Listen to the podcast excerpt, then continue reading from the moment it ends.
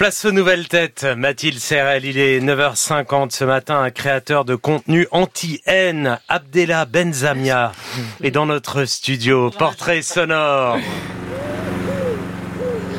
Enfant, il est bercé par le ronronnement des tourterelles sous ses fenêtres et la valse des tondeuses à gazon des jardiniers de sa résidence à Nice. D'aussi longtemps qu'il se souvienne, il a toujours eu envie de comprendre ce qu'il se passait sous le capot. Découvre la mallette de construction Mécano. Avec plus de 400 pièces, assemble tout ce que tu veux. Voyage à travers le monde ou là où ton imagination te mènera. Avec Mécano, construit et reconstruit à l'infini. En toute logique, il fait une prépa pour intégrer l'école des arts et métiers, devenu développeur informatique. Il expérimente une grande solitude avec le confinement en 2020 et le besoin de nouvelles formes de contact humain. Chaque fois qu'il y a eu une épidémie ou une guerre, une catastrophe culturelle, il y a un changement culturel. On est obligé, après le trauma, de découvrir de nouvelles règles, de nouvelles manières de vivre ensemble. La voix à distance du neurologue Boris Cyrulnik sur notre antenne le 16 mars 2020, le jour de l'annonce de cette épreuve collective qui nous a tous changés, ici aussi, à la radio. Pour lui, c'est le déclic. Non mais le vrai, c'est décidé. Il va rencontrer les gens, les photographier, leur parler. Est-ce que je peux vous prendre en photo ou pas? Oui, vous pouvez. Ça vous dérange pas? Qui vous a pas pris en photo? Vous êtes sûr Oui. Et toutes les deux, vous êtes coiffeuse? C'est incroyable Coiffeuse de père en fille. À 28 ans, il est parti sur les routes de France à la rencontre de tous les métiers pour construire une mosaïque de vie sur Instagram et TikTok. Abdella Benzamia, alias Benzprod, bonjour. Bonjour. Alors vous cumulez, on, on annonce les chiffres, plus de 800 000 abonnés, c'est beaucoup, mais on vous voit pas. Quasiment pas. Ça c'est rare Ouais. sur les réseaux. Pourquoi? Je me cache derrière ma caméra. bon, ouais, j'aime pas trop. euh, En fait, ce qui est, ce qui est assez euh, rigolo, c'est que je prends en photo des gens qui sont un petit peu comme moi, qui aiment l'ombre. Et euh, du coup, je me cache derrière ma caméra. Mais c'est un usage qui est à rebours de la forme narcissique ambiante et qui est aussi un usage des réseaux pour en faire quelque chose de positif. Dès le départ, ça, ça s'est imposé à vous. Vous n'alliez pas vous montrer, vous alliez utiliser en même temps les réseaux pour faire quelque chose. Ouais, et c'est un peu aussi euh, presque, ah, pas absurde, mais c'est un peu paradoxal vis-à-vis des réseaux sociaux. Oui. qui en général euh, mettent en avant les gens, enfin euh, notre propre être euh, à travers des, des photos, etc. Et en fait, j'ai pris le contre-pied en prenant photo des autres personnes du coup. Alors comment ça se passe? Parce qu'on a entendu, là on est dans, dans un salon de coiffure, il y a deux dames qui sont euh, les filles d'un coiffeur et elles ont repris euh, le salon de coiffure de leur père. Euh, vous allez leur parler, mais je crois qu'au début vous étiez très timide, vous photographiez que les, que les bâtisses, que les paysages, vous n'osiez pas parler aux gens? Ouais, en fait, c'est ça, ça s'est fait petit à petit. Le but, c'était vraiment d'aller à la rencontre des gens, et euh, et je pense que c'était aussi un, un challenge d'aller voir des gens encore plus pendant qu'ils travaillent, parce que ben elle est en train de coiffer quelqu'un, et il faut pas qu'elle se rate. En plus, elle coupe au rasoir cette cette dame, c'est un peu à Ah oui. l'ancienne, donc il faut pas qu'elle se rate. euh, et du coup, ouais, si ça touche l'oreille, euh, ça c'est pas moi. Mais oui, du coup, c'est ça, c'est- c'est très. euh, Ah oui, attention, ouais, attention Van Gogh, ouais. Bien joué Léa. ouais. Alors, On en parlait juste avant en plus. Il y a eu, euh, il y a aussi une scène très belle. C'est une vidéo qui a été postée le 17 octobre, euh, donc euh, dix jours après euh, les attaques du Hamas, les massacres, euh, les bombardements ensuite euh, de l'armée israélienne à Gaza.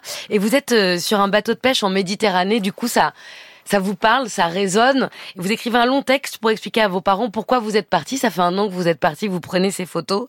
Vous dites euh, qu'il faut aller contre cette peur qui se transforme petit à petit euh, en haine et que vous voulez, vous voulez offrir votre livre au président de la République. Vous voulez que ça ait un, un- un impact sur nos cœurs serrés par la haine. Ouais. Comment ça avance ce projet? Ouais, c'est, j'apprends en fait tous les jours à chaque rencontre que je fais. En fait, ça me ça me conforte sur l'idée que je me fais de base. Bien sûr, ça ça ça évolue, mais le but c'est ça, c'est de vraiment combattre un petit peu les préjugés, les a priori que je peux avoir sur la vie vis-à-vis de aussi par rapport, enfin vis-à-vis de ce que je reçois. Donc, euh, comme je disais, à travers euh, les, les différents médias, etc. Et en fait, on est, enfin, on ressent tout ça. C'est un sorte de pas de de colère, mais de peur qui se transforme en fait euh, en haine. Et à travers juste des rencontres anodines, juste donner ce que je peux donner, c'est-à-dire juste euh, bah, mes compétences qui sont la photo, et de les offrir comme ça, c'est ma façon à moi de combattre cette haine. Et après, bah, le but c'est d'en faire un petit livre. Donc, euh, si j'arrive euh, à la fin à, à remplir ce livre de 100 métiers et à chaque personne euh, écrire un, un, un, mot au président, ben en fait ça permet de, à la fin de de combler un petit peu tout ce que je veux, c'est-à-dire rencontrer des gens et avoir un impact derrière si s'il y en a un en fonction des, des mots que les gens vont me mettre dans mon, dans mon petit livre que j'ai ramené ici. C'est un cahier de doléances comme à l'époque de la Révolution française que vous allez ramener. Ouais. C'est un tout petit cahier de doléances, hein, du coup. C'est, c'est pas, enfin, c'est. Ils, ont, ils vous, ils vous parlent pas de leur, de leur demande, de, de leur souffrance. Ils vous parlent simplement de leur vie, mais c'est le fait de se parler, en fait. On a ça. le sentiment tout simplement qui change tout. Ouais. En fait, c'est c'est euh, c'est pas j'aime pas trop le mot cahier de doléances parce que c'est vraiment euh, des doléances là où en fait euh, en général c'est un commentaire que j'ai eu récemment où en fait ils sont presque surpris de pas avoir de commentaires négatifs ou de mots négatifs dans mon dans mon livre et en fait c'est parce que il y a tout un toute une démarche positive qui a pour but de de d'élever les consciences.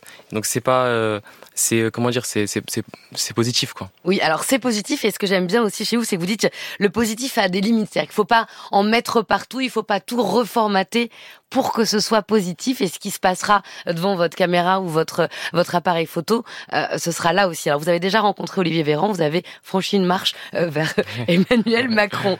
C'est sujet libre. À présent, Abdella Benzamia, vous avez l'antenne pour vous et vous nous proposez un portrait. On vous écoute. Ce matin, je suis arrivé avant vous, Mathilde, à 6h50. Mon appareil photo à la main, j'ai fait le tour des coulisses de France Inter. Et on a l'habitude de voir ces studios illuminés par les projecteurs, mais que se passe-t-il à l'extérieur? C'est une véritable fourmilière. On y voit des gens aller et venir, papier à la main. On communique de manière brève car le temps est compté. En avançant dans ce chaos, je me retrouve dans une salle remplie de livres, une véritable forteresse derrière laquelle se cache une dame, blonde, toute vêtue de noir, de noir, à l'allure déterminée. L'ambiance m'a tellement apaisé que je lui ai demandé si je pouvais capturer ce, ce moment. Et euh, un regard froid et doux se jette sur moi. Elle est gênée de devoir sortir de ce cocon qu'elle s'est créé avec ses livres. Je suis pas photogénique ou je suis mal coiffé, des phrases que j'entends souvent euh, quand je prends des photos de, de ces métiers euh, à l'improviste. Pour une fois, elle sortirait de l'ombre et c'est avec un petit hochement de la tête qu'elle accepte. Comme si c'était juste pour me faire plaisir. Quelques minutes plus tard, en lui offrant les photos que j'ai imprimées, c'est tout son visage qui a changé. On y voit la surprise qui laisse transparaître son âme bienveillante, celle que, que j'aurais, celle que j'ai pu entrevoir dans le portrait que j'ai capturé. Elle s'appelle Stéphanie Boutonna, rédactrice en chef.